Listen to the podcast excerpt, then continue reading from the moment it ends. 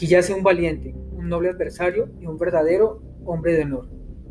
Este es el epitafio que reza la tumba de Manfred von Richthofen, o como era popularmente conocido, el Barón Rojo. Yo soy Duan Molina y escucho un poco acerca de este valeroso piloto de la Primera Guerra Mundial. De origen alemán, inicialmente hizo parte de la caballería prusiana.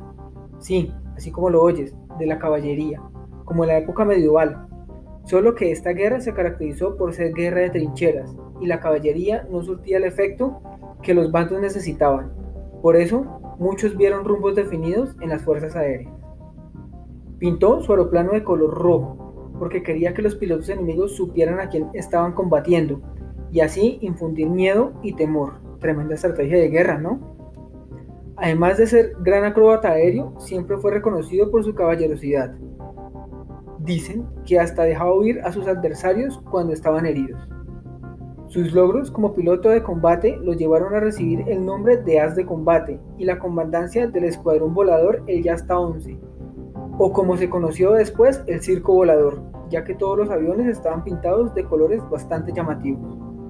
Sus bajas suman más de 80, un gran número para un piloto de combate, por eso su mítica y afamada carrera.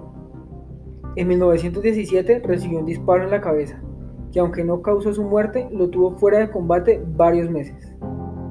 En 1918 y en un combate contra pilotos australianos sufre una caída.